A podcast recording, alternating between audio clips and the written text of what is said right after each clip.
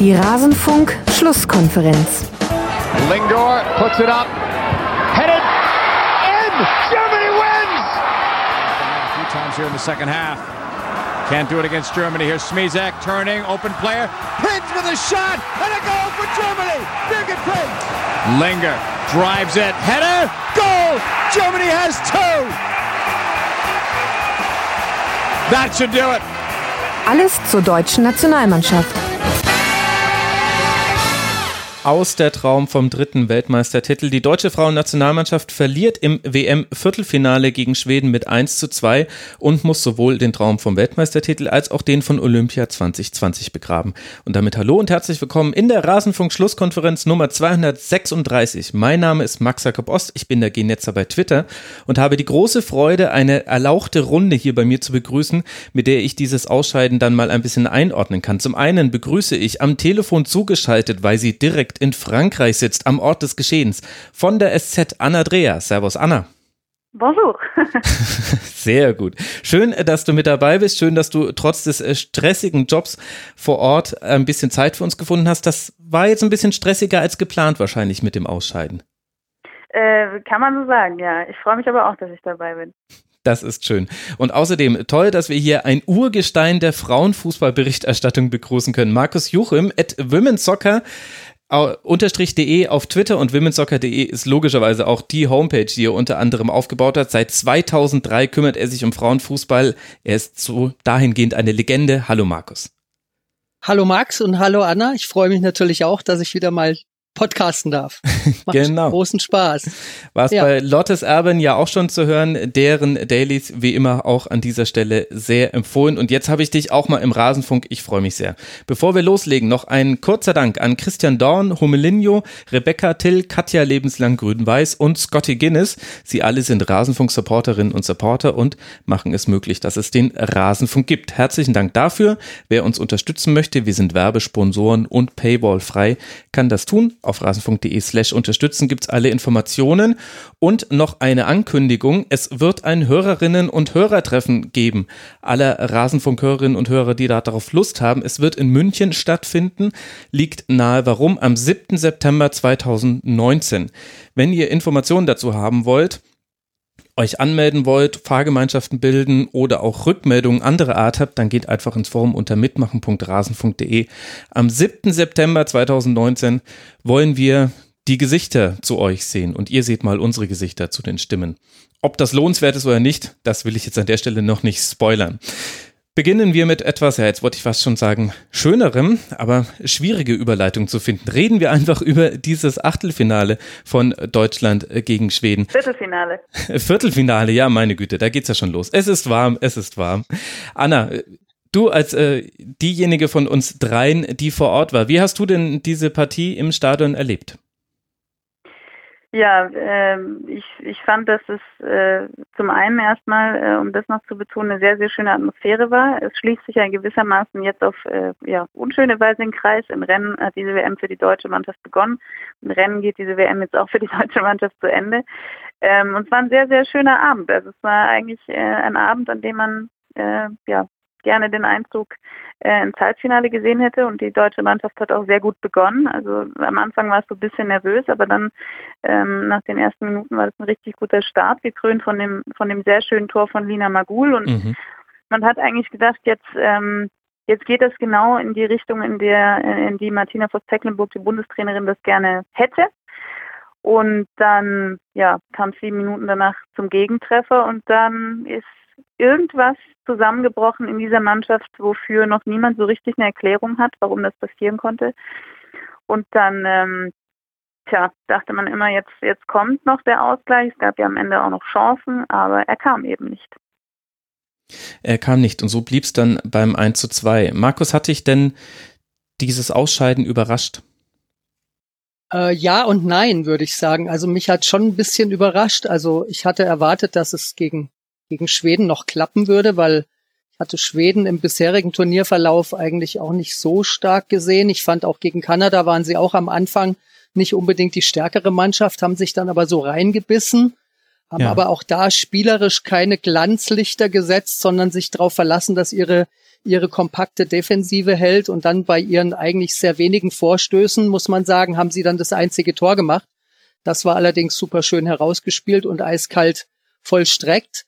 Aber ich hatte so das Gefühl, ja, das müsste eigentlich ein Gegner sein, den die deutsche Mannschaft ähm, noch hinkriegen könnte. Äh, ich muss sagen, ich hätte allerdings erwartet, dass ab dem Halbfinale dann die Spielstärke der Gegner dermaßen zunimmt, dass es dann spätestens im Halbfinale ein Ausscheiden geben würde. Mhm. Ähm, ja, Anna hat es gerade schon gesagt, man hat gut begonnen. Ich glaube, man hat die Schwedin auch äh, taktisch am Anfang ein bisschen überrascht. Mhm. Oder Bundestrainerin Martina Voss-Tecklenburg damit, dass sie Alex Popp aus der Offensive rausgenommen hat und auf die, auf die Sechserposition gestellt hat. Ähm, ich glaube, sie waren auch überrascht, dass Maroschan nicht von Beginn an gespielt hat. Also ich hatte das Gefühl, äh, da ratterte es in den Köpfen der Schweden am Anfang so ein bisschen. Und äh, Deutschland kam auch gut rein in die Partie, hat, hat am Anfang, finde ich, auch äh, den besten Fußball im bisherigen Turnierverlauf gezeigt, ist in Führung gegangen. Also äh, die Bühne war bereitet oder, für einen erfolgreichen äh, Fußballabend. Ja. ja, und dann kam die ominöse 22. Minute, die alles geändert hat. Okay, bevor wir aber dann über all das sprechen, was nicht funktioniert hat, würde ich gerne nochmal bei dieser taktischen Änderung bleiben. Anna, Markus hat es gerade schon beschrieben, Alex Popp wurde zurückgezogen ins äh, defensive Mittelfeld. Man hat in einem 4-2-3-1 gespielt mit Lea Schüller vorne drin. Ähm, Lina Magul war dann diejenige, die dann auch dieses sehr schön herausgespielte 1 zu 0 erzielen konnte, nach einem schönen Pass von Däbritz. Wie hast du denn diese taktische Aufstellung und Änderung im deutschen Spiel vor Ort erlebt, wo man es ja noch ein bisschen besser sieht als am Fernsehen. Ist dieser Matchplan aufgegangen? Ja, im Ergebnis sieht man ja, dass er nicht aufgegangen ist. also ähm, es hat mich auch ein bisschen verwundert. Ähm, auf der Medientribüne waren auch ähm, alle sehr überrascht, dass Linda Dallmann gebracht wurde. Wir haben etwas gerätselt, warum nicht Melanie Leupolz spielen mhm. durfte, die ähm, finde ich, in den Spielen, die sie bisher ähm, auf dem Platz stand, keine schlechte Leistung gebracht hat. Aber ähm, offensichtlich hat Martina Voss-Tecklenburg da, da einfach andere Pläne gehabt. Ich glaube, es wäre sinnvoller gewesen, Alexandra Popp vorne zu lassen und, ähm, und sie gerade auch mit ihrer Kopfballstärke dann dort vorne wirbeln zu lassen und die, und die Schwedinnen zu verunsichern. Man hat aber auch in einigen Szenen gesehen, dass es durchaus wichtig war, dass sie nach hinten mitgearbeitet hat, weil eben die mhm. Defensive der Deutschen äh, keinen Sahnetag erwischt hat. Also eine Caro Simon, die dann später äh, verletzt ausgewechselt wurde, die hat teilweise Bälle gespielt. Ähm, ja, da hat man, um es jetzt mal grob zu sagen, die Hände über dem Kopf zusammengeschlagen. Also da war schon auch Mithilfe, Mithilfe nötig, aber ähm, ja, am Ende kommt es ja in dem Fall darauf an, schnell früh in Führung zu gehen. Das hat Lina Magul erledigt. Ich glaube, wenn Alexandra Popp vorne noch weiter mitgemischt hätte, wäre vielleicht ein Tor der Deutschen noch mit draufgekommen. Es ist natürlich alles Spekulation. Mhm. Ähm, man kann auf der anderen Seite auch sagen, die ersten 20 Minuten haben gezeigt, dass es vielleicht die genau richtige äh, Aufstellung war.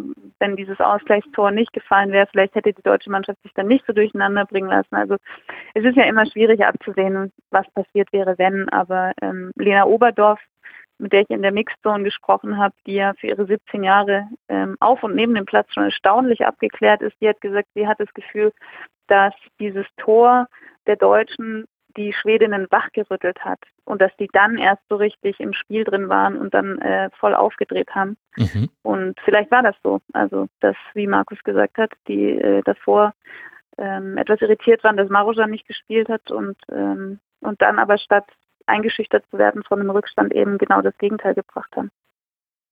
Wobei man sagen muss, dass natürlich auch in den ersten zwei, guten 20 deutschen Minuten, kann ich mich erinnern, war auch schon mal eine Szene, wo die Sophia Jakobsen am rechten Flügel so durchgegangen mhm. ist und dann scharf nach innen gespielt hat, wo dann, glaube ich, Almut Schuld und Sarah Dorsun so gemeinsam den Ball dann geklärt haben. Also ja, man, man, man sah da auch schon, ähm, dass das da hinten ein bisschen wackelig ist, aber es ist schon richtig, ähm, dass, glaube ich, Schweden erst durch den, durch den Ausgleich dann vielleicht so diesen richtigen Glauben äh, gewonnen hat, oh, vielleicht sind sie ja wirklich knackbar seit langem mal wieder in einem großen Turnier. Also das würde ich schon, schon so sehen, dass das auf jeden Fall mental ihnen einen, einen Schub nochmal gegeben hat. Das ist ja, das ist ja eh äh, interessant gewesen im Vorfeld zu beobachten. Die sind ja unglaublich offensiv aufgetreten, verbal schon. Ne? Also es, stand ja immer über diesem Spiel diese krasse Serie. Schweden mhm. hatte zuletzt 1995 gegen Deutschland in einem großen Turnier verloren mit äh, Martina aus Tecklenburg auf dem Platz damals noch und Silvia Knight. Und ähm, die haben ja die ganze Zeit betont, dass sie, dass sie diese Serie jetzt durchbrechen werden, dass das jetzt mal ein Ende haben muss und dass Deutschland nicht mehr das Deutschland ist, was es mal war und dass jetzt dieser Moment gekommen ist, das zu nutzen. Und ähm, jetzt kann man natürlich sagen, okay, ähm, die Deutschen haben sich von solchen Zahlen nicht nicht vereinnehmen lassen und quasi nichts darauf gegeben, dass sie ähm, da in der Bilanz den Vorteil haben und sich rein auf dieses Spiel und das Hier und Jetzt konzentriert. Man kann aber natürlich auch sagen, dass Schweden sich selbst schon so stark geredet hat im Vorfeld, dass man vielleicht dann diesen Ticken mehr Präsenz auf dem Platz hatte, der letztendlich dann den Unterschied ausgemacht hat.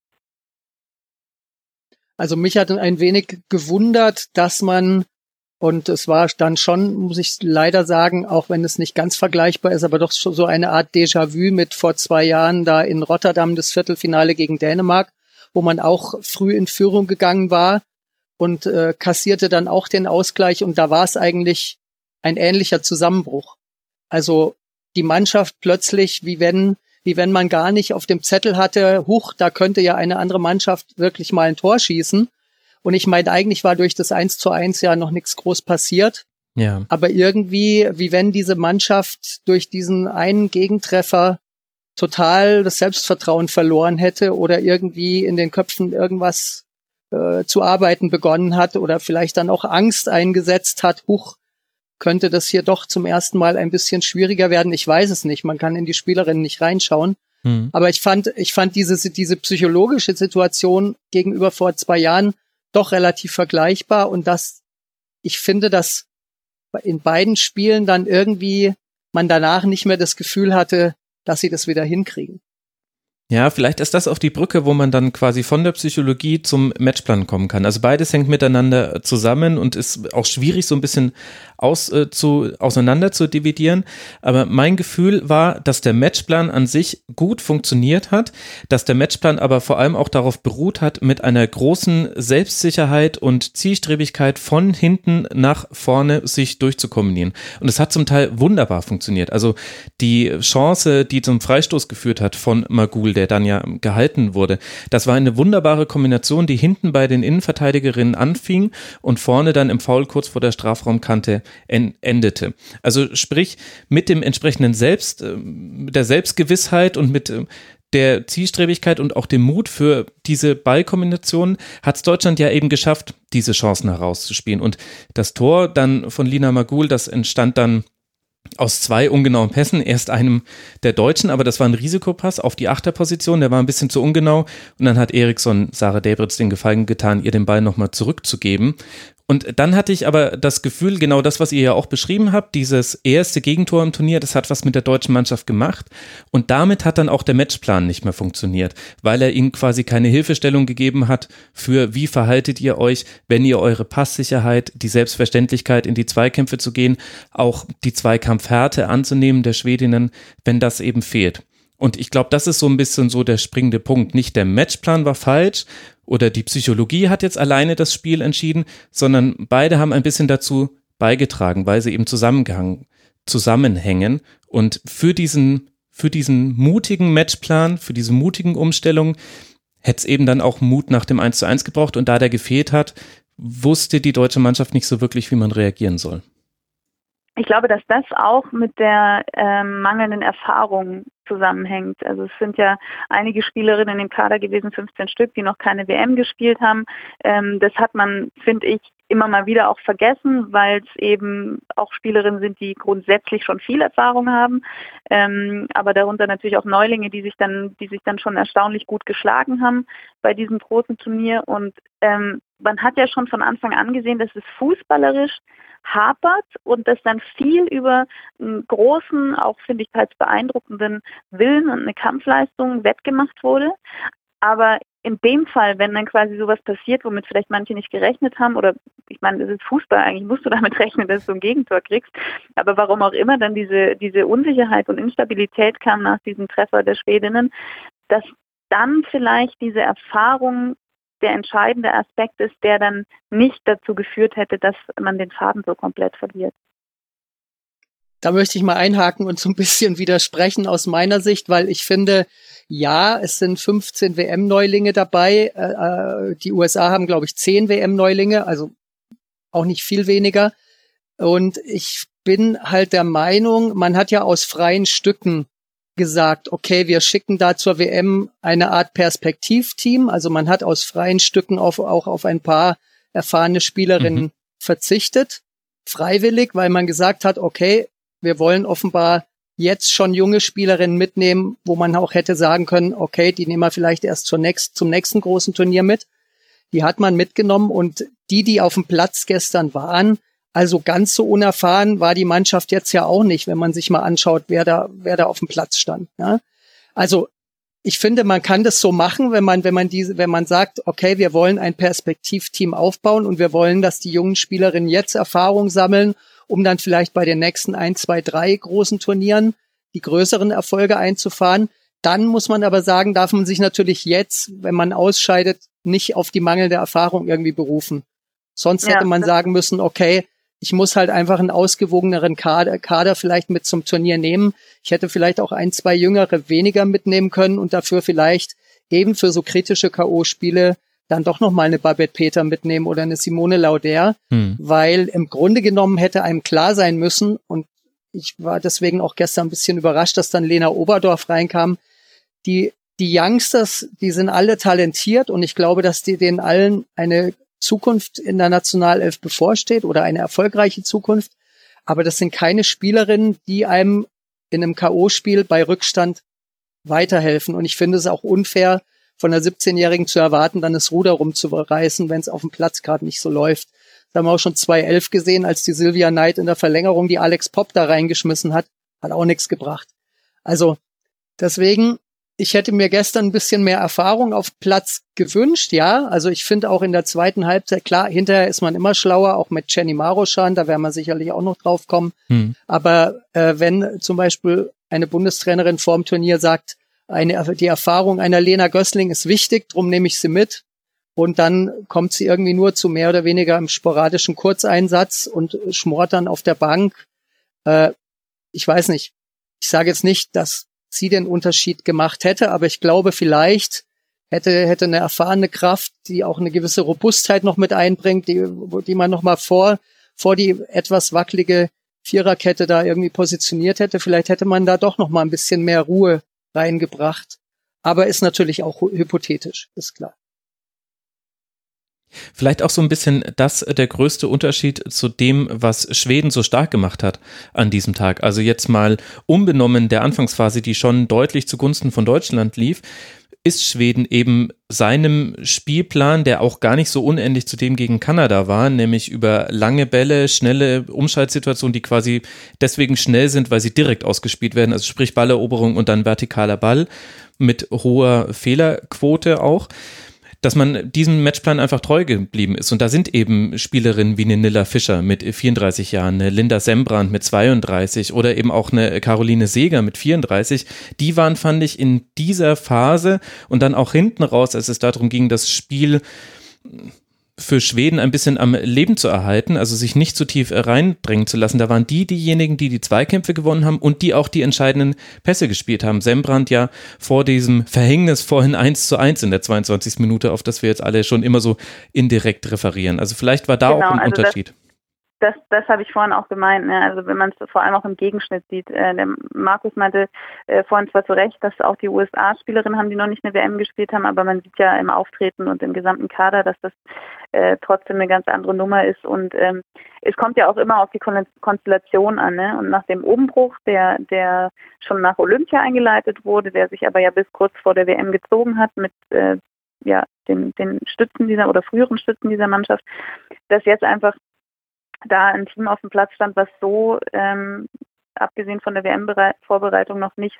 ähm, wirklich zusammen durch Spiele gezogen ist. Und da haben Mannschaften wie Schweden Frankreich oder die USA eben einen großen Vorteil gehabt. Ähm, und mhm. ähm, ja, ich meine, das ist, das ist trotzdem keine Ausrede. Das war, ähm, war ja eine Entscheidung, die so getroffen wurde, dass man eben diesen Spielerinnen das Vertrauen gibt und, und mit denen möglichst weit ähm, kommen möchte bei diesem Turnier. Es gab auch durchaus, ähm, finde ich, dieses, diese Überzeugung, die war schon zu spüren bei der deutschen Mannschaft, also dass man es auch genau mit der Mannschaft weit schaffen kann.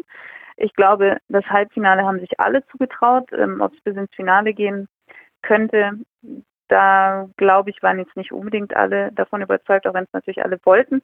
Aber ich glaube jetzt mit dem Viertelfinale aus, das hatten jetzt nicht unbedingt alle auf dem Zettel in der Mannschaft. Ja, du hattest gerade, wenn ich noch was zur WM-Vorbereitung sagen darf, du hattest es schon gesagt, die Vorbereitungszeit, also, also generell war Martina Voss-Tecklenburg jetzt noch nicht so lange dabei, auch wenn sie sicherlich vorher schon eingebunden war, als noch Horst Rubesch als Interimstrainer fungiert hat. Also ich denke, die, die standen da schon in einem sehr, äh, sehr starken direkten Austausch. Ähm, aber natürlich war die Zeit nicht sehr lange. Aber umso mehr, muss ich sagen, hat es mich ein bisschen gewundert, dass man im Vorfeld der WM nicht doch noch etwas mehr Testspiele durchgeführt hat. Also dass man ja aus freien Stücken zum Beispiel darauf verzichtet hat zu sagen, ich fahre mal wieder zu einem Algarve Cup oder ich fahre zum She Believes Cup. Ähm, das hatte mich etwas verwundert und mich hatte auch verwundert, man hat sich dann erst am 23. Mai, glaube ich, war es, in Grassau zur direkten WM-Vorbereitung getroffen. Da hatte ich mich auch gewundert, warum so spät. Ich meine, die, ich glaube, die Bundesliga-Saison äh, endete zwei Wochen vorher und okay, es waren noch ein paar Spielerinnen im Champions League-Finale im Einsatz, aber da hatte ich mich gewundert, warum man da nicht vielleicht schon eine Woche vorher sich getroffen hat. Da hätten ja auch ohne die, die zwei Champions League-Spielerinnen, Champions League-Finalspielerinnen, hätte man da auch noch mal eine Woche gewonnen. Also ich fand das schon alles sehr optimistisch, wie man da rangegangen ist. Und ob das jetzt einen großen Unterschied gemacht hätte, wenn man jetzt noch drei Spiele mehr gehabt hätte ähm, im Frühling und vielleicht noch eine Woche vor, vor der WM eine Woche länger zusammen gewesen wäre, sicherlich auch hypothetisch, aber geschadet hätte es mit Sicherheit auch nichts. Ja, gut, du hast natürlich Effekte wie ein Lagerkoller und äh, fehlende Regeneration auch im Kopf nach einer langen Saison. Das sind dann schon Aspekte, die da mit reinspielen. Aber da bewegen wir uns ja schon in einem, in einem Bereich, wo man auch selbst gar nicht sagen kann, wie viel hätte das jetzt mit diesem Turnier zu tun gehabt. Vor allem, wenn ich mir jetzt eben dieses 1 zu 1 mal angucke, dann sehe ich eben einen langen Ball, der hätte verhindert werden können mit einem besseren Anlaufen. Es gab schon Phasen, in denen Deutschland angelaufen ist, aber unkoordinierter als in den Spielen zuvor. Ich glaube, da hat man ehrlich gesagt auch gemerkt, dass mit Alex Popp diejenige, die da oft so den Impuls gegeben hat, entweder sie hat sich selber fallen lassen und wussten alle, okay, wir warten jetzt erstmal hier in der Mittellinie und stehen tief, oder sie ist angelaufen, dann sind alle mitgezogen. Das war ein bisschen unkoordinierter, so kam dieser lange Ball zustande. Und dann haben wir aber im Grunde ja, Anna, auch was gesehen, was wir gegen China in der ersten Halbzeit auch schon in zwei Situationen hatten, nämlich mit langen Bällen hinter die Kette sind die deutschen Verteidigerinnen aufgrund gewisser Geschwindigkeitsdefizite und nicht perfektem Stellungsspiel einfach angreifbar. Ja, das, äh, da stimme ich dir voll und ganz zu. Ähm, ich fand es vor allem deswegen erstaunlich, weil, ähm, was dann später auch zum Beispiel der Almut Schuld bestätigt hat, ähm, die Deutschen ja ganz genau wussten, dass Schweden das als Mittel nehmen wird. Also es war von vornherein klar, auf die langen Bälle müssen wir aufpassen und ähm, und müssen gucken, dass, dass da nichts durchkommt und dass man dann gut steht und dann ist eben genau das passiert. Also insofern ähm, fand ich das auch erstaunlich, dass, dass das dann in der Form passieren konnte. Ähm, klar, äh, kann in einem Spiel immer sein, egal wie gut man darauf vorbereitet ist, aber du hast es gerade schon angesprochen, es gab halt schon offensichtliche äh, Stellungsfehler und da denke ich mir auch, wenn man, wenn man eigentlich sagt, man weiß, was kommt und man bereitet sich darauf vor, dann überrascht es, dass das in der Form zu sehen war. Aber Anna, meinst du nicht, es könnte auch daran gelegen haben, die ersten 20 Minuten liefen super. Spielfreude war da, man hat ein Tor geschossen, dass dann so ein bisschen vielleicht sogar die Gäule mit ihnen durchgegangen sind, weil ich fand schon, dass man nach dem 1-0, dass die Abwehr natürlich schon sehr hoch gespielt hat, sehr weit aufgerückt ist, dass man da vielleicht sich zu sicher sogar gefühlt hat nach der schnellen Führung und es lief gut und am Anfang gut. Wir, wir hatten die eine Aktion von Jakobsen, die einmal durch war, mhm. aber sonst war, hat jetzt Schweden noch nicht unbedingt ein Feuerwerk abgebrannt in den ersten 20 Minuten. Und vielleicht hat man sich auch einen Tick zu sicher gefühlt und ist deswegen auch mit der, mit der Verteidigungsreihe doch ziemlich hoch aufgerückt. Und man sieht es ja bei diesem weiten Schlag von der Linda Sembrand, wie weit da, da, da waren die, da waren die ja fast alle bis an die, bis an die Mittellinie aufgerückt. Also, und, und das wurde ihnen dann auch ein bisschen zum Verhängnis. Und hinzu kam dann natürlich, dass eine Sophia Jakobsen, da war der, äh, der Ball noch keine Sekunde von Sembrands Fuß weg. Da sprintete die los und er ahnte diese Chance, die sich, die sich da anbahnte er ahnte diese Chance schon, während irgendwie Caroline Simon das noch gar nicht mitgekriegt hatte, dass da jetzt irgendwie eine bedrohliche Situation entstehen würde. Und genau diese Sekunde, die sie da später reagiert hat, haben gereicht, um Jakobs einen Vorsprung von zwei, drei Metern zu verschaffen. Und dann war eben Marina Hegering als, als, als zweite, als zweite Option, das noch zu verhindern, kam mit dem Kopf halt auch nicht ran. Und Sarah Dorsun war auch ein bisschen zu weit aufgerückt und dann war es eigentlich schon fast geschehen. Und dann hat, muss man sagen, das Jakobsen natürlich auch gut gemacht und sehr eiskalt. Hm. Ja klar, es spricht ja, es spricht ja auch dafür, also genau das, was, was du jetzt gesagt hast, dass man ähm, so gut im Spiel war. Das Tor gibt dann zusätzlich diese Sicherheit und dann ja, fühlt man sich vielleicht so gut, dass man einen Ticken zu, zu nachlässig wird. Kann schon sein. Also Mhm. Würde ich, dir zustimmen. Ich könnte mir sogar vorstellen, dass dieser lange Ball, der sah mir sogar designt aus. Also Aslani ist in der Sekunde, in der Sembrand den Ball äh, spielen will, bewegt sie sich vom Tor weg, zieht damit Hegerin raus und Jakobson startet diesen diagonalen Lauf eben hinter Hegering und äh, Caro Simon, die da eine unglückliche Figur gemacht hat, wie auch in ein paar anderen Szenen, hat das einfach nicht bemerkt. Also kann jetzt auch Intuition dieser Spielerin gewesen sein, kann aber auch sein, dass das direkt so geplant war. Und dann war es sehr schlau, wunderbar ausgeführt. Almut Schuld dann ohne eine Abwehrchance bei diesem Ausgleichstreffer zum 1 zu 1. Und dann hat man ein bisschen gemerkt im Verlaufe des Spiels, neben den psychologischen Aspekten, die wir genannt haben, eben auch, dass die Art und Weise, wie Deutschland aufgestellt war, auf, äh, für die Offensive gut funktioniert hat in dem Moment, in dem man es mit Selbstvertrauen gespielt hat, ab dann aber, aber überhaupt nicht mehr und dass dann aber auch generell die Platzaufteilung nicht mehr gepasst hat. Also da hatte man zum Beispiel, da hat man dann auch manchmal gemerkt, dass Pop und Delbritz in dieser Konstellation noch nicht auf diesem Niveau zusammengespielt haben. Da gab es zwei, drei Pässe, also direkt nach dem 1 zu 1 gab es ja dann Cooling Break und so weiter und die nächste Chance war dann direkt ein ein Steckpass, der im Sechserraum gespielt wurde, wo einfach viel zu viel Platz war. Und im Grunde auch das, das 2 zu 1 dann zum Beginn der zweiten Halbzeit, da kann man natürlich über irgendwelche Foulspiele, vermeintliche sprechen. Man sollte aber auch darüber sprechen, warum eigentlich mit einem Pass auf Aslani, die dann fünf Meter Platz hat, einfach nur weil sie sich zwischen die beiden deutschen Ketten fallen lässt, da waren halt auch beide Sechser nicht gut gestanden. Also die Staffelung hat einfach nicht gestimmt. Ja, ja, dem habe ich nichts hinzuzufügen. so, ja, das hast du wunderbar, wunderbar beschrieben. Nee, aber ich würde auch sagen, dass da im Grunde genommen die ganze Aktion war ja eine, es war ja eine relativ lange Aktion. Also da gab es bestimmt zwei, drei Möglichkeiten, äh, wo man dann auch ein bisschen zu zögerlich hingegangen ist. Also als dann Jakobsen da von außen geflankt hat, ging man schon zu zögerlich äh, auf, auf sie drauf, würde ich sagen. Ja. Dann irgendwie beim Kopfball von Rolfe, die hatte auch zu viel Platz. Also es war dann eine, eine Obwohl Meier noch sich nach, nach ja. ihr umgedreht hat. Also sie hatte ja. versucht, sich dann an ihr zu orientieren und hat dann trotzdem sie aus dem Fokus Hat es trotzdem irgendwie nicht ge geschafft, genau. Also es war dann eine, eine, eine Fehlerkette, würde man sagen, die es da, die dann letzten Endes dazu geführt hat. Und dann äh, hat Schuld auch noch reagiert und klatscht den Ball aber vor die Füße von Black Stenius und das war dann klassischer Abstauber. Ja. Ohne große Mühe zur es, Führung. Es war von Schweden auch gut gespielt. Also dieser Pass auf Aslani, der hat im Grunde diese ganze Szene offensiv eingeleitet, dann auf den Flügel verteilt und dann, dass das mit diesem Abpraller dann so zustande kommt, ist Glück. Aber generell hatte Schweden da auch einfach einen Plan, der gut funktioniert hat. Und da sind wir jetzt ja dann schon in der zweiten Halbzeit, wo wir ja auch schon ein paar Veränderungen in der Ausstellung der Deutschen gesehen haben. Also eben Leonie Meyer kam äh, kurz vor der Halbzeit für Caro Simon, die eben verletzt raus musste. Damit ist äh, Gwyn dann auf links gewechselt. Meyer hat auf rechts gespielt. Und vor allem in der zweiten Halbzeit kam dann Jennifer Maroschan für Dahlmann.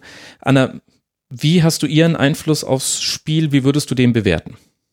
Ich glaube, das ist auch was, was man bei der ähm, Bewertung dieses gesamten Turniers nicht vergessen darf. Ähm, klar kann man sagen, Ausfälle muss eine Mannschaft immer kompensieren, aber man hat hier ähm, in Frankreich, wenn man beim Team war, schon gemerkt, wie krass das einschneidend war dieser Ausfall von Marujan. Also das war wirklich, das ist wie so ein Ruck durch die Mannschaft gegangen, hm. im negativen Sinne, dass die Spielmacherin ausfällt, ähm, deren Bedeutung jetzt ja bei, bei den Spielerinnen offenbar schon ähm, entsprechend hoch war ähm, und, und dass sie jetzt wieder zurückkommt.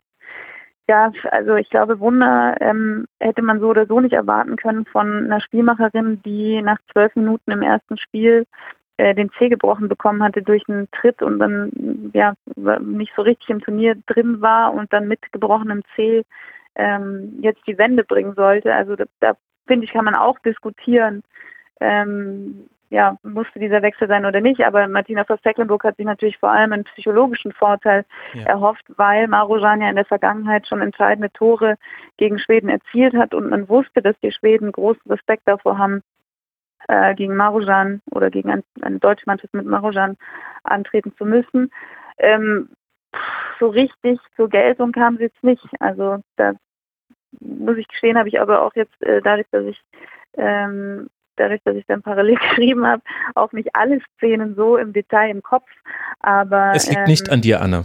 Sie hat, sie hat 17 Pässe gespielt, sie hatte keinen Schuss, äh, sie hat sechs Flanken geschlagen, von der kam eine an. Sie hat immerhin einen Torschuss vorbereitet. Das war aber dann die, die Halbzeit Jennifer Marschan, die wir gesehen haben. Also nicht komplett wirkungslos, aber nicht, auch nicht so, dass man sagen würde, sie hätte jetzt einen Stempel aufgedrückt in irgendeiner Art und ja, Weise. Ja. Also ich fand vor allem, dass ihre Körpersprache schon von Beginn an nicht gut war, als sie reinkam. Also man merkte schon, sie, sie schleppte sich so ein bisschen über den Platz, die Schultern hingen runter, sie hat sich auch selten angeboten, hat die Bälle nicht gefordert.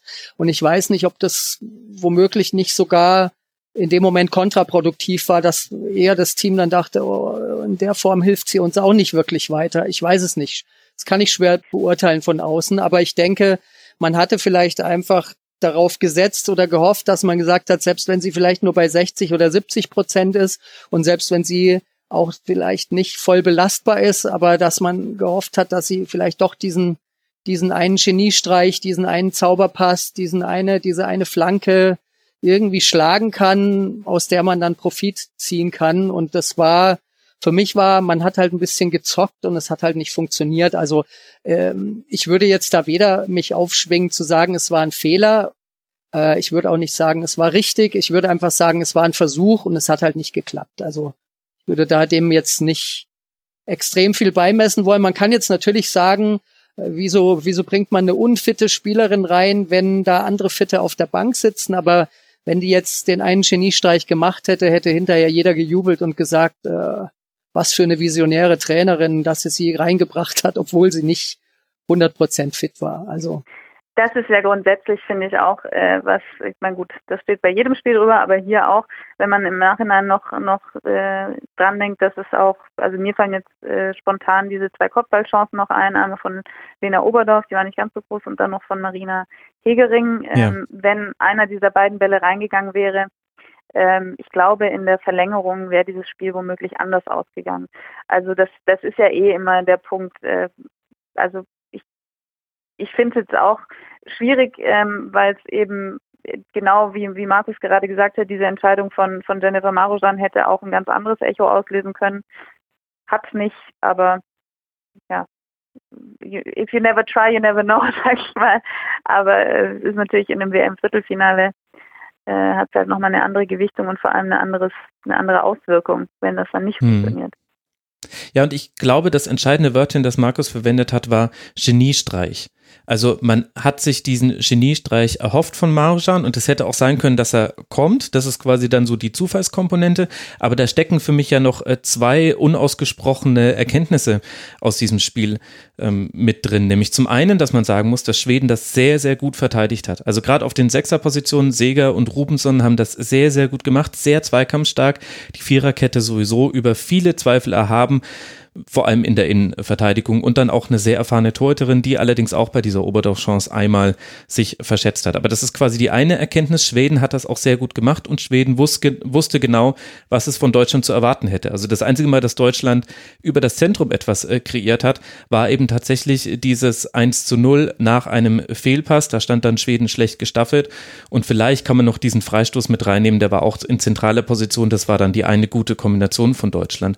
Und das ja, andere ja. ist aber auch, auch zu dieser schwedischen defensiven sehr gut Leistung gehört aber auch, dass Deutschland auch nicht so wirklich einen guten Plan B hatte für, was machen wir denn mal, wenn nicht eine Standardsituation reinrutscht oder wenn wir nicht über Flanken zum Erfolg kommen. Also es wurden wieder Flanken geschlagen, die waren aber diesmal eher ja, durchschnittlich. Also 14 Flanken, 21 Prozent davon kamen an. Und wenn wir jetzt zum Beispiel diese beiden Chancen, die Markus angesprochen hat, uns angucken, Hegering und Oberdorf, beides nach Freistößen, einmal, glaube ich, von der linken Seite, einmal aus dem Halbfeld. Das heißt, aus dem Spiel heraus hatte Deutschland auch nicht so wirklich den Plan da, Schweden in die Bedängnis zu bringen. Oder sie hatten vermutlich einen Plan, aber er hat nicht funktioniert das ist ja auch was, was sich äh, schon in den anderen Spielen gezeigt hat.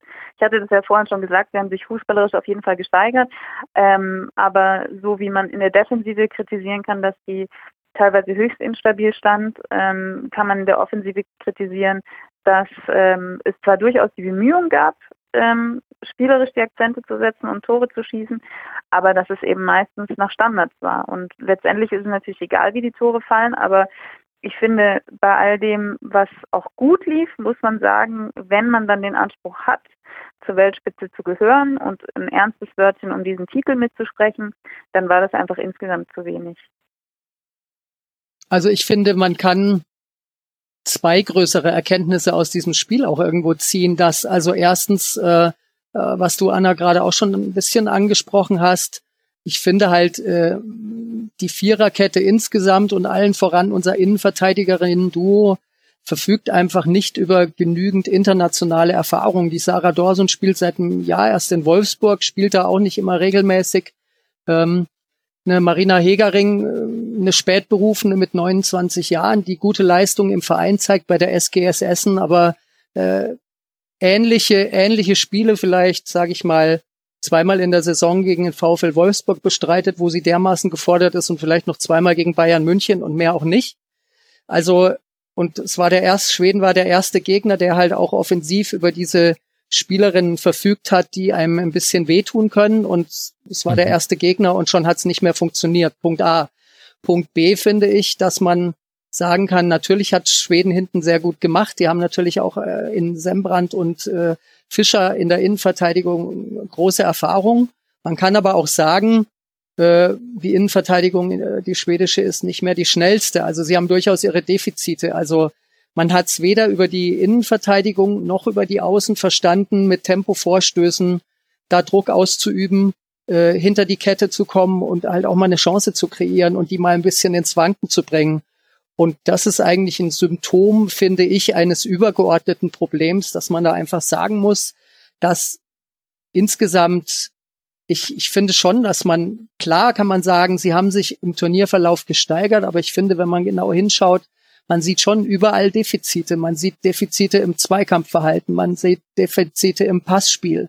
Man sieht schon Defizite oft in der Ballannahme und Verarbeitung. Es dauert oftmals alles zu lang. Anstatt direkt weiter zu spielen, wird dann abgestoppt, wird sich noch dreimal um die eigene Achse gedreht. So bringt man natürlich auch keine Geschwindigkeit ins Spiel rein, ja. Und irgendwie auch die, äh, ich habe jetzt irgendwo gelesen, dass man bei Lea Schüller gemessen hat, dass die äh, so ein Topspeed hatte mit 31,3 irgendwie in einem, ich weiß nicht, ob es in einem Testspiel war oder so.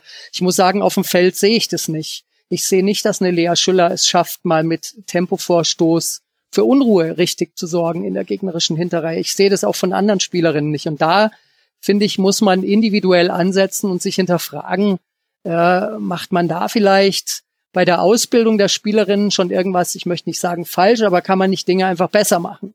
Also warum, äh, warum sehen wir hier bei der WM Teams, also wenn man jetzt, ich sehe noch die Engländerin vor mir gegen Norwegen, die da ja fast schon Überfall mit, mit fast schon überfallartig in der Spitze agieren und mhm. den Ball nach vorne treiben. Und die Norwegerinnen, die, wie ich finde, hier keine schlechte Mannschaft waren, hatten überhaupt kein Mittel dagegen. Die wurden so unter Druck gesetzt und konnten mit diesem, mit dieser Geschwindigkeit gar nichts anfangen. Äh, teilweise auch die schnellen Diagonalpässe, wie sie die Amerikanerinnen spielen. Ähm, sowas sehe ich einfach bei der deutschen Mannschaft nicht. Und da, das ist auch der Punkt, wo ich sagen würde, Natürlich gehört Deutschland immer noch zur erweiterten Weltspitze, aber ich sehe sie halt momentan definitiv nicht mehr unter den Top-Nationen. Und äh, klar kann man dann sagen, wie definiere definier ich Weltspitze? Also wenn ich sage Top 10, da mögen sie noch dazugehören. Zu den Top 4 gehören sie sicherlich momentan nicht.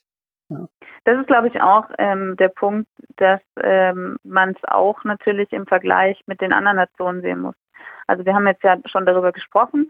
Ähm, an für sich, wenn man guckt, ähm, wie lange arbeitet die Trainerin schon mit dieser Mannschaft zusammen, wie lange arbeitet die Mannschaft schon, äh, wenn man so will, so miteinander zusammen, ähm, wie ist die Mannschaft am Turnier aufgetreten, also dass man zum Beispiel die spielerischen Defizite über das Camperische wettgemacht hat und so weiter, dann kann man sagen, da hat man eine Entwicklung gesehen, das waren Schritte, das kann gut weitergehen, gerade auch weil die jungen Spielerinnen ähm, gut integriert worden sind. Ähm, da sind die richtigen Ansätze drin und so weiter und so weiter.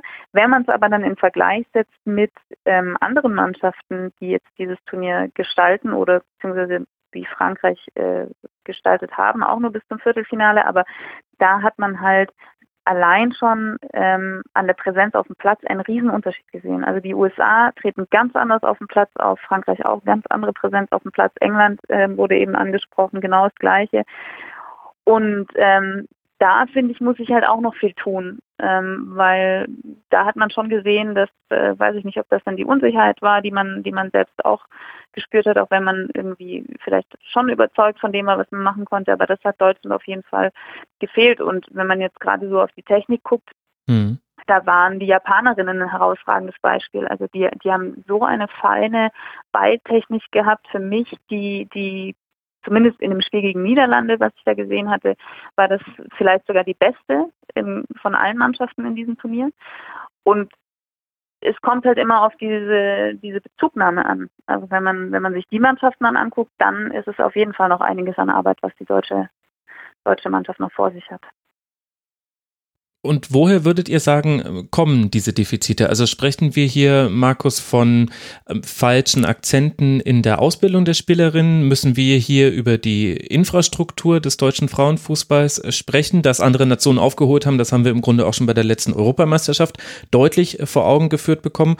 Woran liegt es, dass man jetzt in so ein paar Kernkompetenzen sagen muss, also mit den Spielerinnen, die wir jetzt hier bei diesem Turnier gesehen haben, in diesem Zustand ihrer Karriere, ist das aktuell eben noch nicht nicht die Spitze?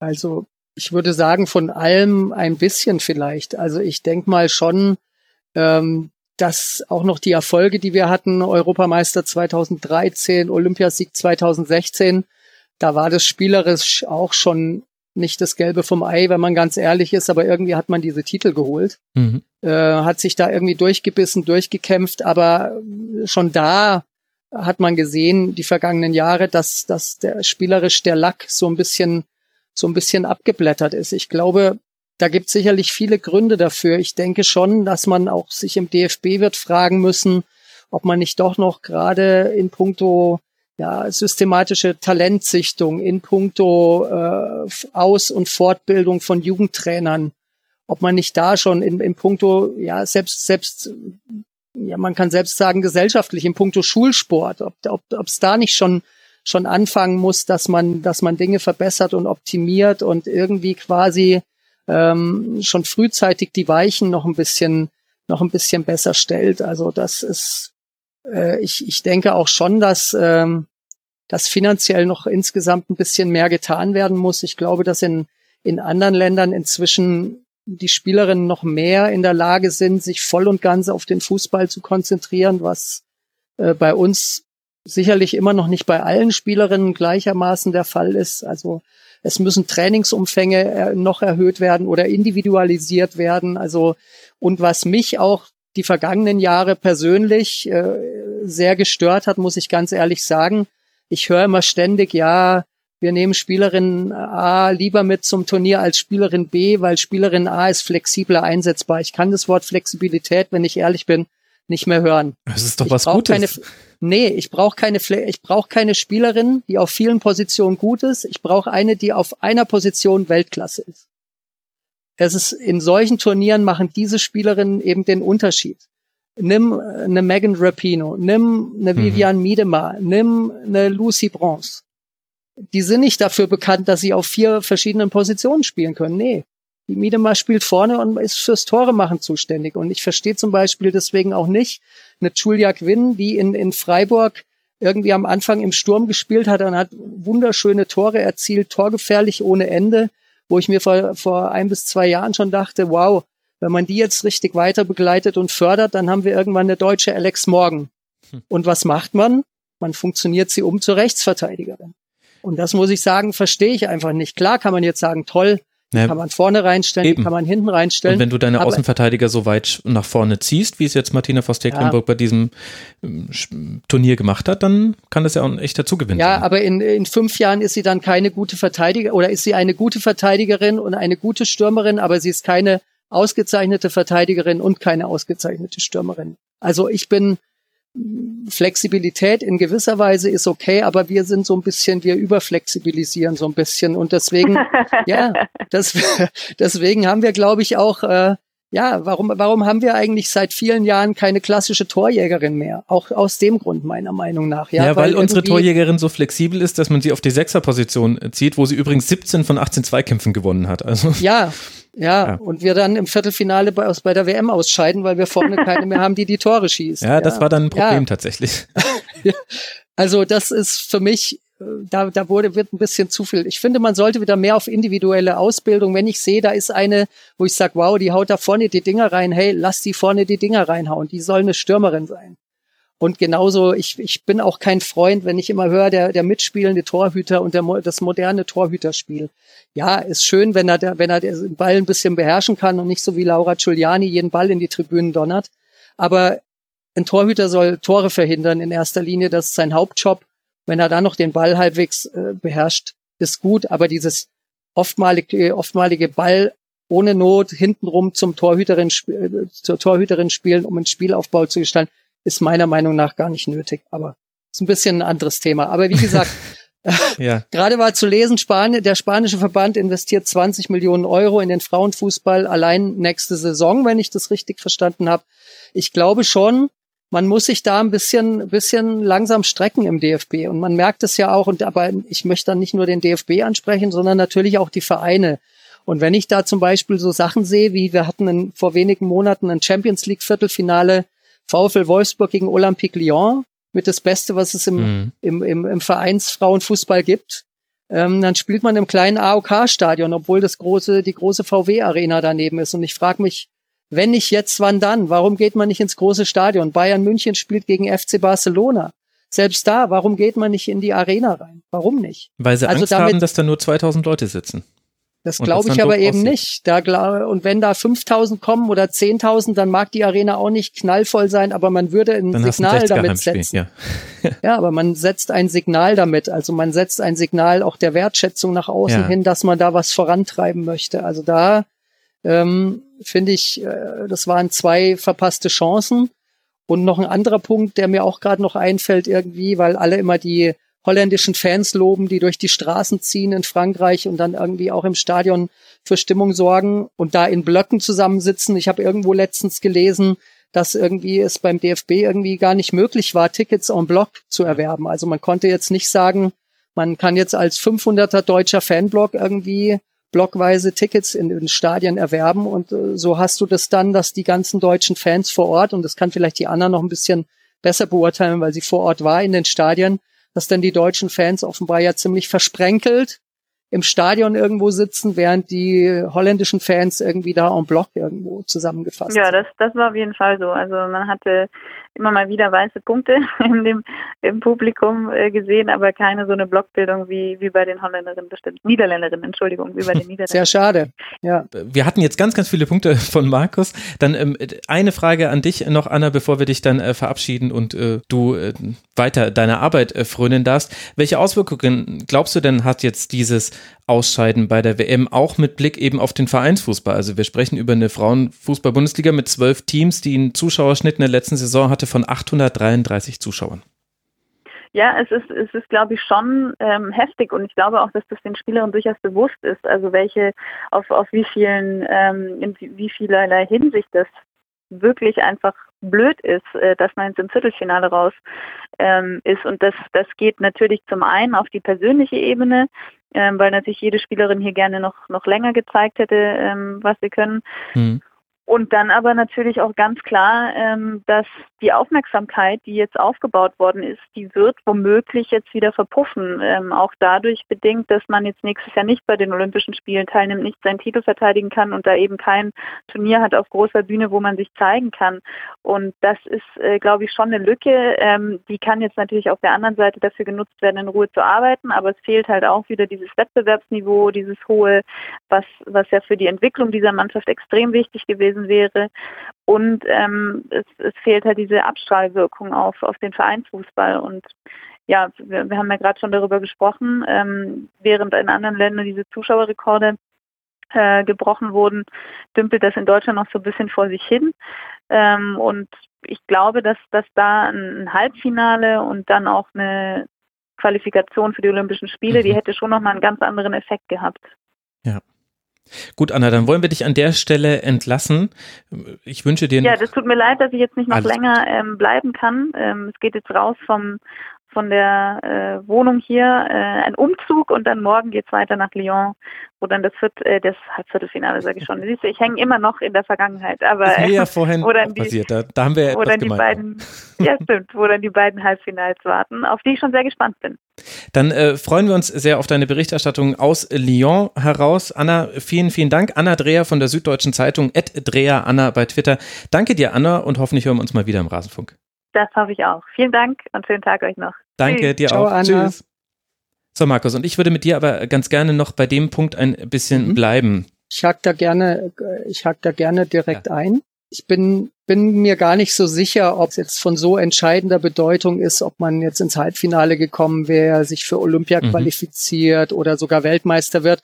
Das hätte womöglich dann für die ersten zwei, drei Bundesligaspieltage einen gewissen Effekt gehabt dass so ein paar mehr Zuschauer gekommen werden, aber die Erfahrungen aus der Vergangenheit, auch nach erfolgreichen Turnieren, äh, also zum Beispiel Weltmeisterschaft 2007 oder auch Europa, Europameisterschaft 2013, haben eigentlich nicht wirklich nachhaltig für einen größeren Zuschauerzuspruch in der Liga gesorgt. Also ähm, was ich glaube, was wesentlich wichtiger wäre, ist, dass man generell den Frauenfußball und den Ligafußball eben nicht nur äh, nicht nur bei großen Turnieren medial so in den Fokus rückt, sondern auch ein bisschen mehr äh, Aufmerksamkeit auch im, im Liga-Alltag schenkt. Und das heißt für mich, dass man zum Beispiel mal damit anfangen würde, äh, jedes Wochenende in den Sportsendungen der öffentlich-rechtlichen zum Beispiel allein nur mal die Ergebnisse einzublenden und die Tabelle zu zeigen. Mhm. Oder vielleicht auch mal von einem Spitzenspiel mal ein bisschen vermehrt Highlights zu zeigen oder eben auch anzubieten, dass man jedes Ligaspiel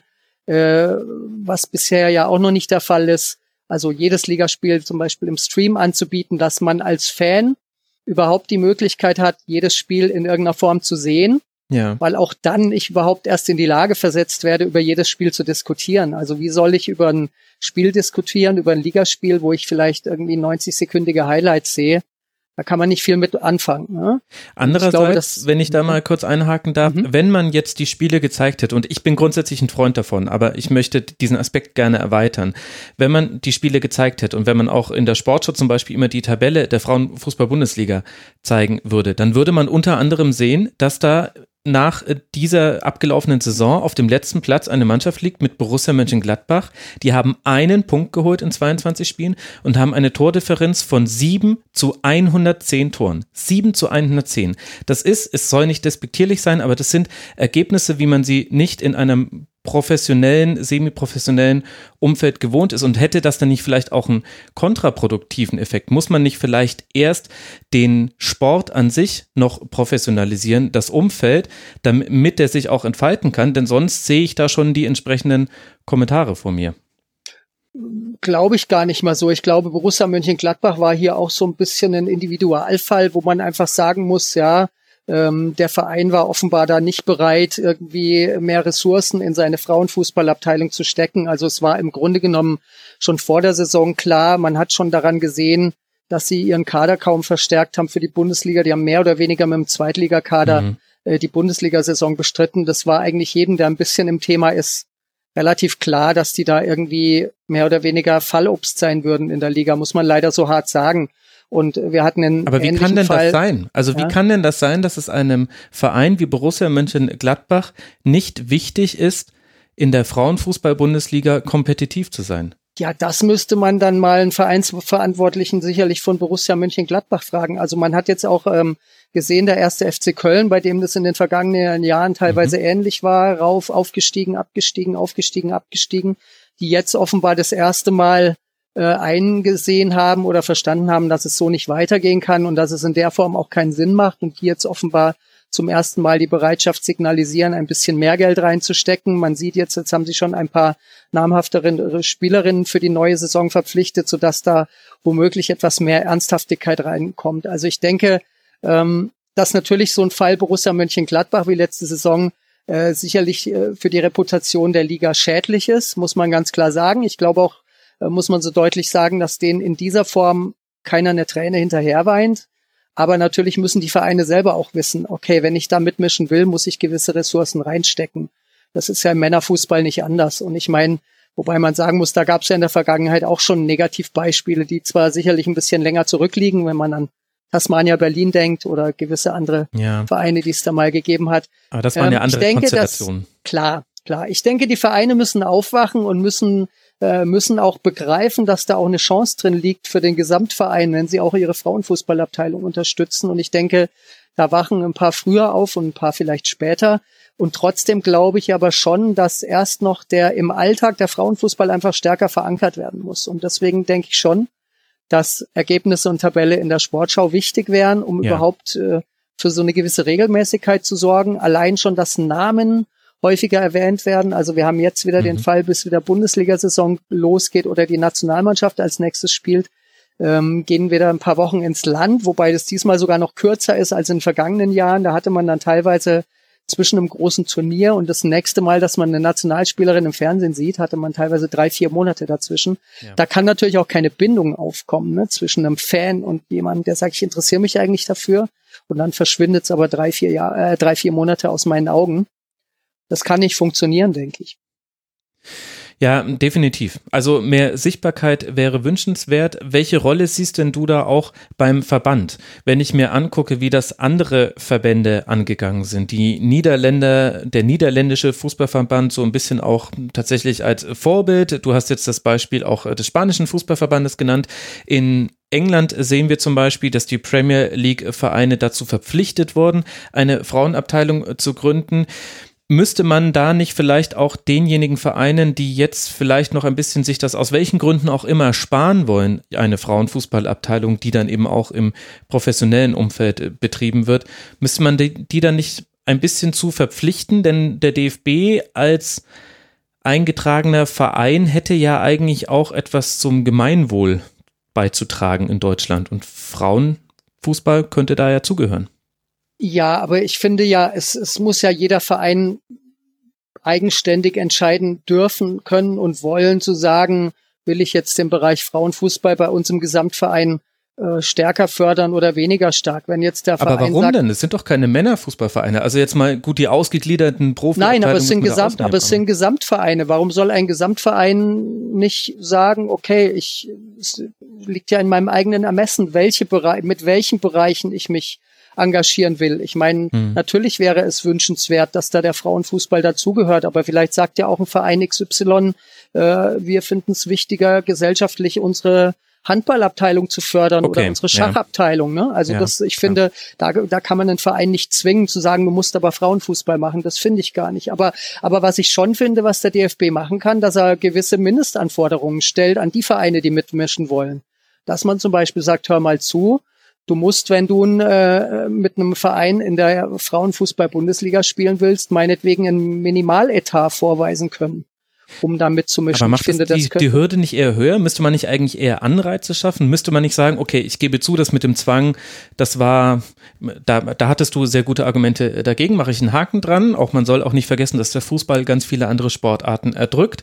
Alles richtig. Müsste man dann aber nicht Anreize schaffen? Also nicht die Hürde zu sagen, ihr müsst ein Etat von XY haben, sondern einen Anreiz. Wenn ihr auch ein Frauenfußballteam stellt, das in die zweite Bundesliga aussteigt oder das vielleicht in der ersten Frauenfußball-Bundesliga mit mischt. Übrigens in der zweiten Liga sieht es genauso aus wie in der ersten Liga. Auf Platz 1 und 2 Wolfsburg und Bayern nur jeweils einmal die erste und dann die zweite Mannschaft. Also auch ein bisschen, zeigt auch noch, welches Potenzial da noch für andere Mannschaften auf dem Feld liegt, dass man dann eben dementsprechende Zahlungen vom DFB bekommt. Also das mit Sicherheit. Ich denke, das ist ja auch eines, diese, eine, eines der Grundprobleme, was man hat, ähm, dass man einerseits sagt, man will den Frauenfußball weiter professionalisieren, äh, für den Frauenfußball aber nicht in dieser Form ein Markt besteht, dass eben genügend Gelder über Sponsoren äh, generiert werden können, dass sozusagen A, Spielerinnen davon leben und Vereine auch ihren Etat davon bestreiten. Also es hat ja einen Grund, warum immer mehr die reinen Frauenfußballvereine in den Hintergrund gedrückt werden und eigentlich immer mehr ähm, Vereine vorne das Sagen haben, die angebunden sind an einen Männer Fußball, ja. an dem Männerfußball. Bestes Beispiel jetzt ja auch ne? der erste FFC Frankfurt, der jetzt mit Eintracht Frankfurt fusioniert, auf Wunsch des FSC heraus. Die haben schon vor zwei Jahren ja. da mal abgeklopft und dann jetzt eben unter dem Dach der Eintracht dann in Zukunft spielen wird. Also auch und, ein eigenständiger Frauenfußballverein, auch mit einer eigenen Historie, der jetzt dann aufgeht in einem etablierten, als Männerfußball etablierten Verein.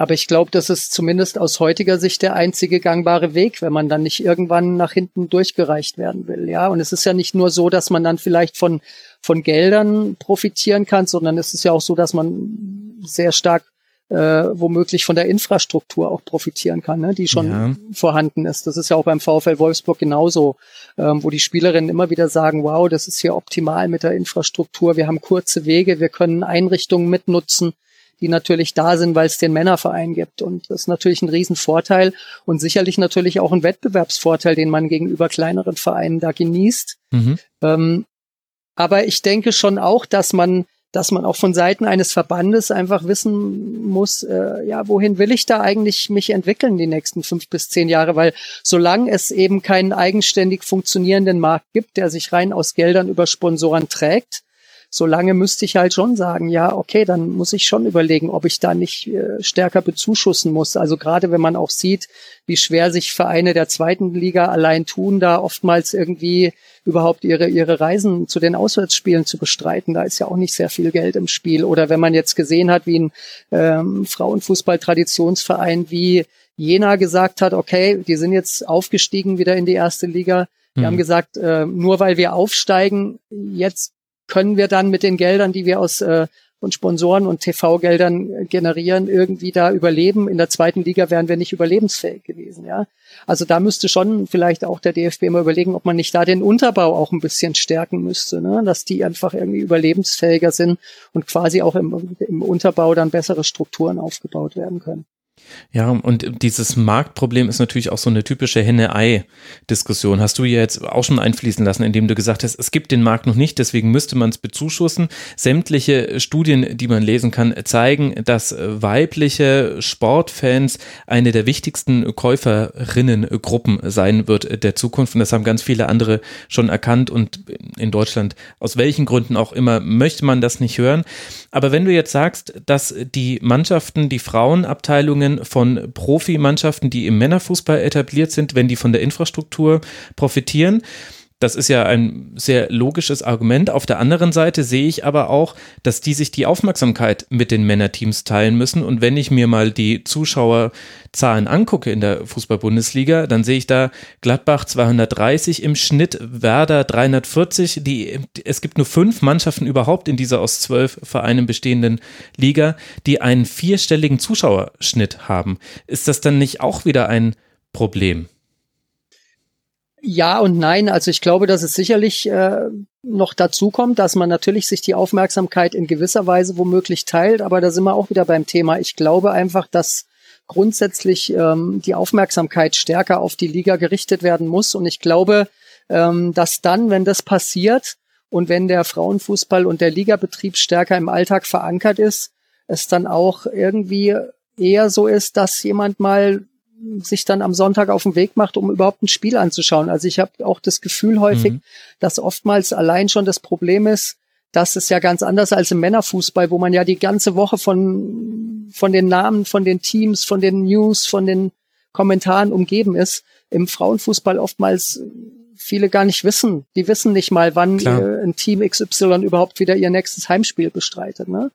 Also da geht's schon mal los. Also wenn da eine größere Aufmerksamkeit stattfinden würde, ich glaube, dann wird es auch irgendwann selbstverständlicher werden, dass man ins Stadion geht, dass sich da mehr Leute treffen, dass man eben, wenn man dann auch mal nicht ins Stadion kann, kann man aber das Spiel seines Clubs trotzdem irgendwo über 90 Minuten irgendwo verfolgen und kann trotzdem drüber reden, auch wenn man mal nicht im Stadion war. Ich glaube, dass da eine ganz andere Bindung dann entstehen würde und aus dieser Bindung dann auch ein größeres Interesse entsteht, auch eine ja. größere Diskussionskultur dann auch entsteht, weil ich merke das ja jetzt auch auf unserer Webseite. Das ist so, wir haben Sonntagnachmittag Spieltag, Sonntagabend diskutieren die Leute, Montag früh diskutieren die Leute und Montagmittag ist das Thema Bundesligaspieltag durch. Mhm. Und ich glaube, das ist im Männerfußball ganz anders. Da wird noch die ganze Woche diskutiert. Ne? Ja, gut, da ist dann, das, jetzt aus meiner ist. Erfahrung ist dann da spätestens am Dienstag auch der Bundesligaspieltag durch, aber du hast dann eben Anschlussdiskussionen genau. und genau. vor allem die ganze Medienindustrie ist so aufgebaut, dass der Mittelstürmer im Training irgendwie einen Fallrückzieher macht und dann hast du schon wieder was, über das berichtet werden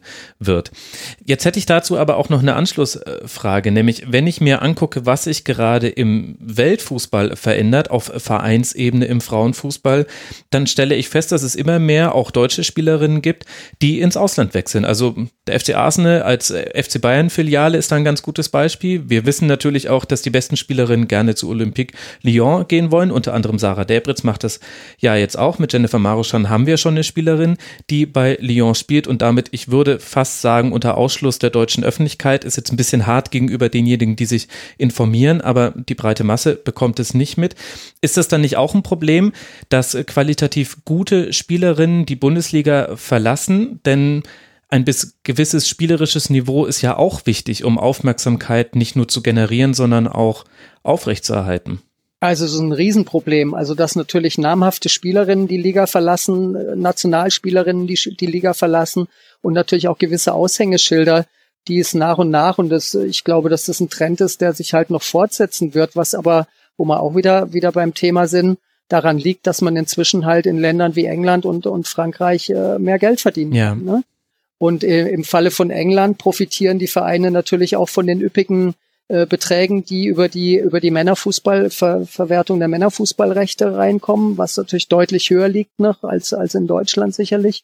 Und in äh, im Falle von Olympique Lyon hat man natürlich auch den den Vorteil, dass man da einen Vereinspräsidenten hat, den äh, Jean-Michel Aulas, der ja dann einer der Vorreiter war, ne, der auch schon seit seit über 15 Jahren irgendwie, die schon immer gesagt hat, äh, mir ist wichtig, da auch eine Frauenfußballabteilung zu haben, mir ist wichtig, das auch zu fördern.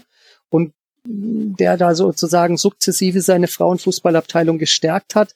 Und inzwischen lässt sich da für die, sage ich mal, die bekannteren, namhafteren Spielerinnen irgendwie ordentliches Geld verdienen. Also die Top-Spielerinnen verdienen da alle so um die 30.000 Euro im Monat, was ähm, ordentliches Sümmchen ist dafür, dass äh, der Frauenfußball ja diese Summen nicht selber generiert. Mhm. Und ich denke, dass das halt ein, ein, ein Trend ist, der sich fortsetzen wird, dass einfach Spielerinnen sagen, okay, ich kann da mehr Geld verdienen und dann womöglich äh, finde ich da irgendwann dann auch die bessere Tra die besseren Trainingsbedingungen vor und fühle mich da insgesamt als Fußballerin besser aufgehoben. Ja, natürlich. Und vor allem bei äh, Frauenfußballerinnen ist es ja noch viel virulenter, dieser Aspekt, dass du nur einen gewissen kurzen Zeitraum deines Lebens hast, in dem du Geld verdienen kannst mit dieser ersten Profession. Frauenfußballspielerinnen haben ja dann meist noch eine zweite und da ist es dann noch viel nachvollziehbarer zu sagen, ich möchte dann auch aus diesen Jahren, die ich im Profifußball habe, möglichst viel Geld rausziehen, um eben dann eine gewisse Absicherung für später zu haben, wo ich jetzt aber noch nicht davon sprechen möchte, dass man sich dann zur Ruhe setzen kann als Frauenfußballerin, wenn man die Karriere Karriere beendet. Das werden immer noch die Ausnahmen sein. Aber jetzt haben wir ganz viele Probleme identifiziert und das wirkt auch alles sehr negativ. Siehst du denn irgendwelche positiven Ansätze, wo du das Gefühl hast, da haben jetzt bestimmte Verständnismechanismen eingesetzt bei Verbänden oder Vereinen, dass sich etwas ja, zum Guten verändert? Also man man, man sieht ja schon, schon Anzeichen. Ich glaube, dass auch beim DFB viel im Hintergrund daran gearbeitet wird und gestrickt wird. Wir haben jetzt zum Beispiel für die neue Saison in der Bundesliga einen neuen Sponsor.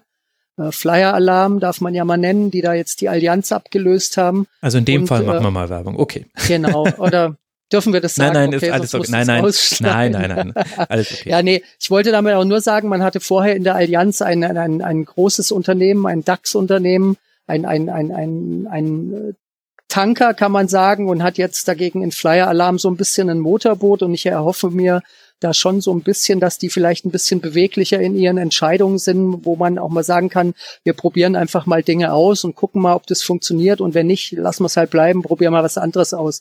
Ich glaube, dass das in einem kleineren Unternehmen einfacher ist als in einem, in einem DAX-Konzern, wo es wahrscheinlich dann von mehreren Stellen abgesegnet werden muss. Also da muss man mal abwarten, wie sich das entwickelt. Ähm, mhm. äh, mir hat gegenüber auch äh, schon vom DFB jemand angedeutet, dass auch die Übertragungen ausgebaut werden sollen. Da muss man jetzt auch mal abwarten, was sich da an dieser, an dieser Front tut. Ich sehe das schon. Ich sehe in den Vereinen teilweise das Bemühen, aber ich glaube, es muss da natürlich schon noch mehr gemacht werden. Ich glaube, man hat sich da teilweise auch ein bisschen zu, zu bequem gemacht, aber ich glaube, es ist auch innerhalb der Vereine nicht immer so einfach, da äh, Strukturen aufzubrechen, die sich da vielleicht über Jahrzehnte verfestigt haben, wo dann irgendwie. Ja, jein. Also ja? Ist nicht in Teilen so gebe ich dir da recht, aber ne? wenn wir uns zum Beispiel mal angucken, wie schnell die E-Sport-Teams bei den Bundesligisten aus dem, aus dem Boden gesprossen sind. Ja, okay, das sind dann in der Regel ein oder zwei Sportler, die haben andere infrastrukturelle Bedingungen, aber dennoch, wenn Vereine Geld wittern, dann sind sie in der Regel sehr, sehr schnell Dinge umzusetzen. Also da würde ich Klar. das in Teilen ein bisschen einschränken wollen. Es muss klar. Und es muss einer so, glaube ich, in dem, in dem Verein sein, wie in einem Unternehmen auch, der das so Ganze so ein bisschen halt vorantreibt. So wie Ja. das jetzt beim ersten FFC Frankfurt äh, der Manager Sieg, äh, Siegfried Dietrich war. Ne? Also es braucht vielleicht immer in einem Verein auch so ein bisschen, oder bei Turbine Potsdam war es Bernd Schröder, der so die Galeonsfigur war und, und alles so ein bisschen zusammengehalten und vorangetrieben hat. Also ich denke mal, so jemand müsste in jedem Verein so ein bisschen erwachsen. Und äh, ja, und da ist natürlich auch viel Kernearbeit notwendig. Ich denke, da müsste noch viel mehr mit potenziellen ähm, Unternehmen auch gesprochen werden, um, um da ein bisschen die Vorteile rauszuarbeiten, äh, die der Frauenfußball da bietet, dass das auch ein, auch ein wichtiger Aspekt ist, der ja jetzt, man sieht es ja auch während der WM, durchaus so eine gesellschaftliche Dynamik auch entwickelt hat. Also Hm. äh, ich denke auch in dem Zusammenhang sehr wichtig jetzt zu sehen, in England ist Barclays eingestiegen als, äh, als Sponsor. Äh, bei der UEFA ist die ist Visa eingestiegen als Sponsor. Jetzt haben wir sie bald alle durch. Ne? Dann ist es auch schon. Aber ich denke, dass es ja wichtig ist, dass, dass der, diese, diese Einstiege von namhaften Sponsoren ja durchaus Signalwirkung haben, weil das wird ja auch wahrgenommen in der Branche oder Hm. auch, dass jetzt Real Madrid in den Frauenfußball einsteigt als weiterer namhafter Club. Ich denke, äh, dass man das nicht unterschätzen darf. Ich denke, dass jetzt dann viele auch denken, oh, wenn das jetzt schon Real Madrid macht, dann müssen wir vielleicht auch mal irgendwann überlegen, ob wir das nicht auch mal äh, in unserem Verein anbieten sollten. Ne? Also Mhm.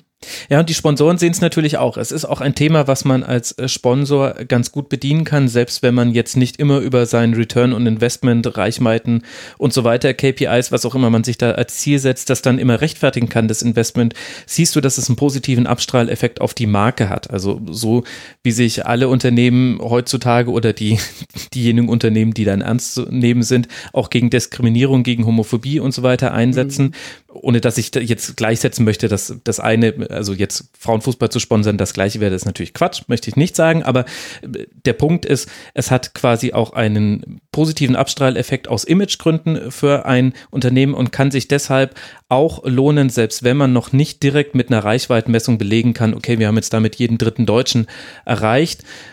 Das ist vielleicht mit dem Frauenfußball noch nicht so einfach möglich außerhalb eines Nationalmannschaftskontextes, aber man kann eben andere positive Effekte erzielen.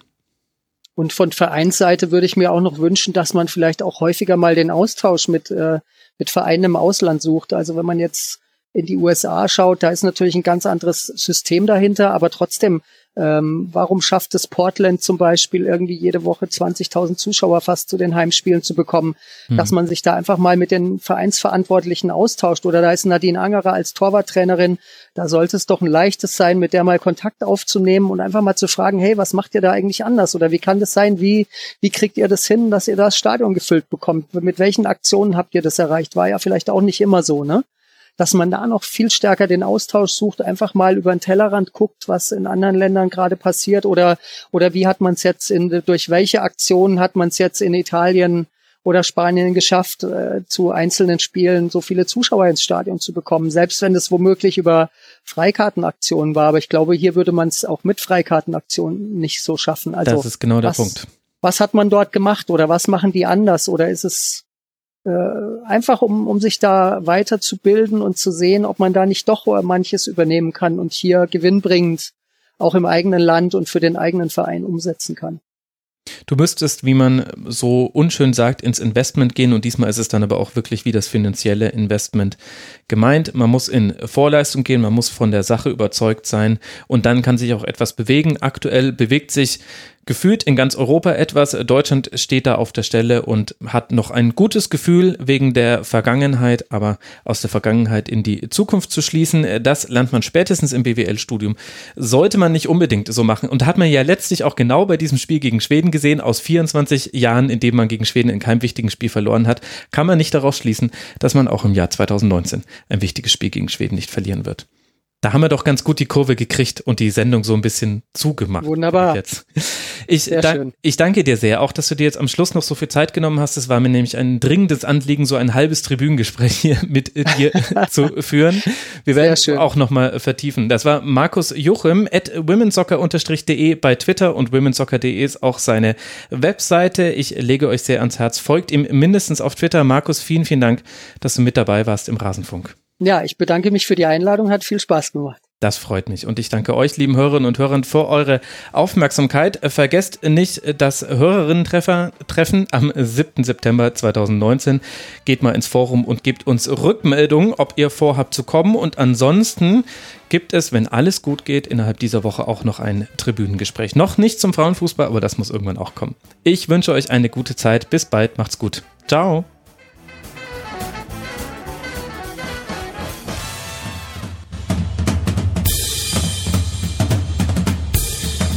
Das war die Rasenfunk-Schlusskonferenz. Wir gehen nun zurück in die angeschlossenen Funkhäuser.